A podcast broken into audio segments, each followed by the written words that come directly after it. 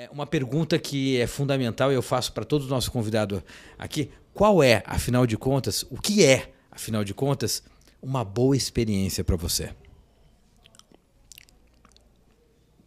É... A diferença de vender produto para experiência é que produto você esquece. Experiência fica guardada na memória afetiva, né?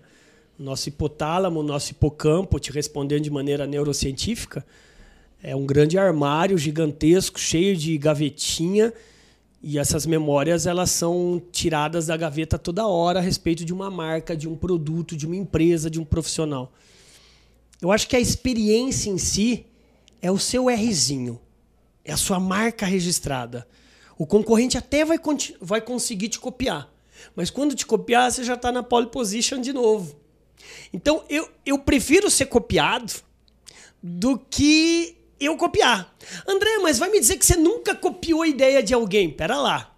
Existem duas pessoas inteligentes no mundo dos negócios: a que cria e a que reinventa melhorado.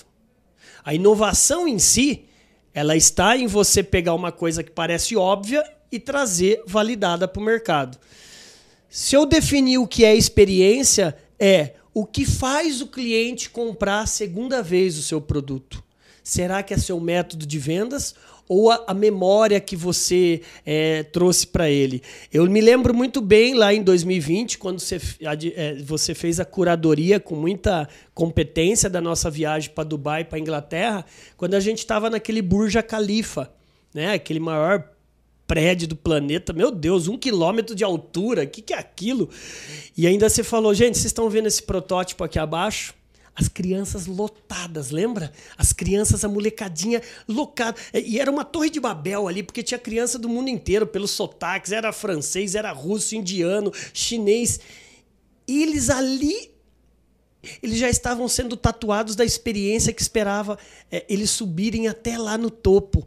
Eu acho que a preocupação do empresário é detalhes e nisso isso é bom, né, Manuel? Se preocupar com os detalhes, porque tanto sucesso quanto fracasso mora no tal do detalhe. E o detalhe é sobrenome da experiência. Uau! Maravilha. André, cara, foi um prazer. Eu acho que a gente poderia ficar aqui horas e horas.